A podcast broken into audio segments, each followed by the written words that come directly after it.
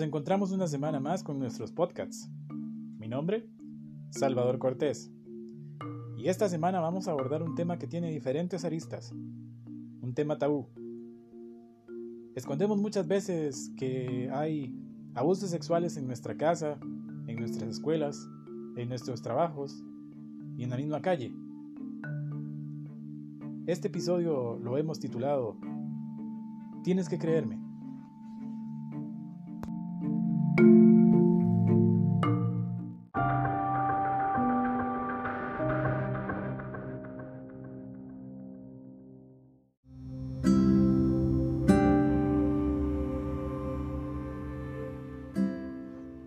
Un día estaba tomando un café con una agradable persona, muy normal, académicamente preparada, con un talento increíble, una sonrisa hermosa y un humor bien particular.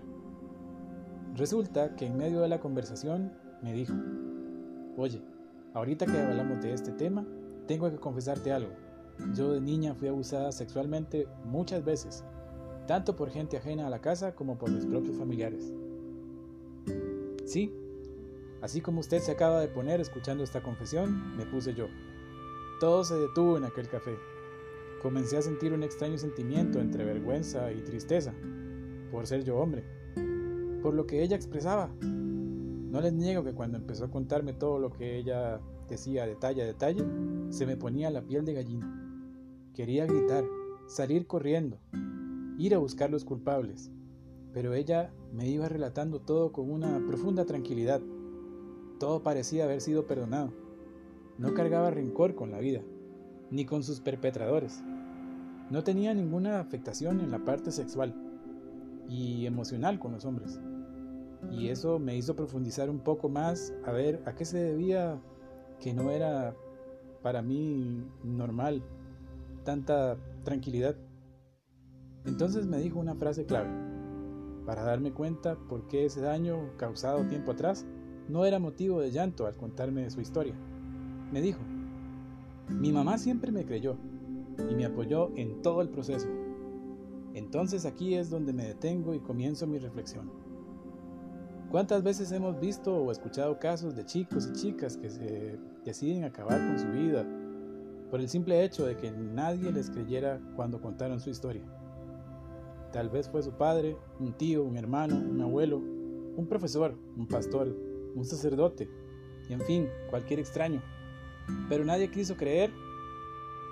Taparon al agresor por temor, por amenazas, por falso amor, o simplemente porque a un niño o a una niña no le deben de creer todas las cosas que dicen. Aquí es donde comienza el verdadero daño, porque entonces el chico o la chica crece con muchas inseguridades, temores, odios, rencores, sin ilusiones, ¿Nunca de verdad nos hemos preguntado por qué pasan estas cosas? ¿Será que algún hijo suyo, familiar o conocido le ha pasado alguna experiencia de estas tan dura? Pero no lo sabemos, pues no hemos sacado el tiempo para preguntar, para investigar, para simplemente escucharlo o escucharla, para tomar cartas en el asunto, pero lo principal, para darle todo el apoyo emocional que ellos merecen. Los perpetradores son unas bestias, eso está claro, pero dejan en sus víctimas rastros de esos horribles monstruos, que al final terminan en bestias indomables también, y algunos con finales fatales, siendo asesinos, suicidas o hasta también perpetradores. Hoy solo quiero pedirle a usted un favor, sí, usted que me escucha. Si en algún momento su hijo o algún chico o chica se acerca y le cuenta su historia, por favor créale, investigue, no deje pasar el tiempo, no deje pasar estos actos por alto, porque no solo merecen el castigo indicado, sino que también merecen esas víctimas ser sanadas. Desde lo más profundo de su corazón, si creemos cualquier estupidez en redes sociales, ¿por qué no a ellos?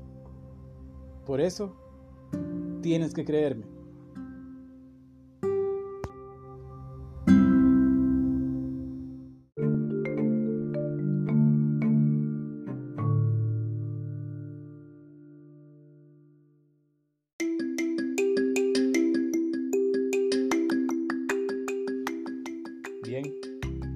Esta fue la reflexión de esta semana.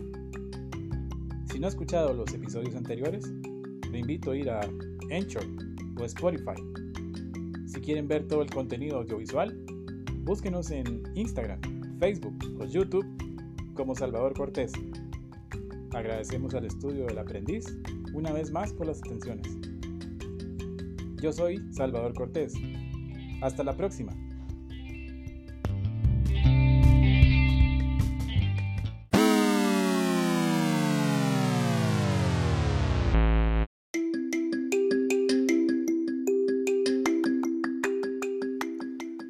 Hola, nos encontramos una semana más. Mi nombre, Salvador Cortés.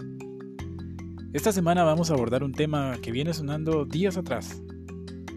La ciudad paralizada por el nuevo orden mundial. Aún se niega a morir. Este episodio se titula La ciudad con tapabocas.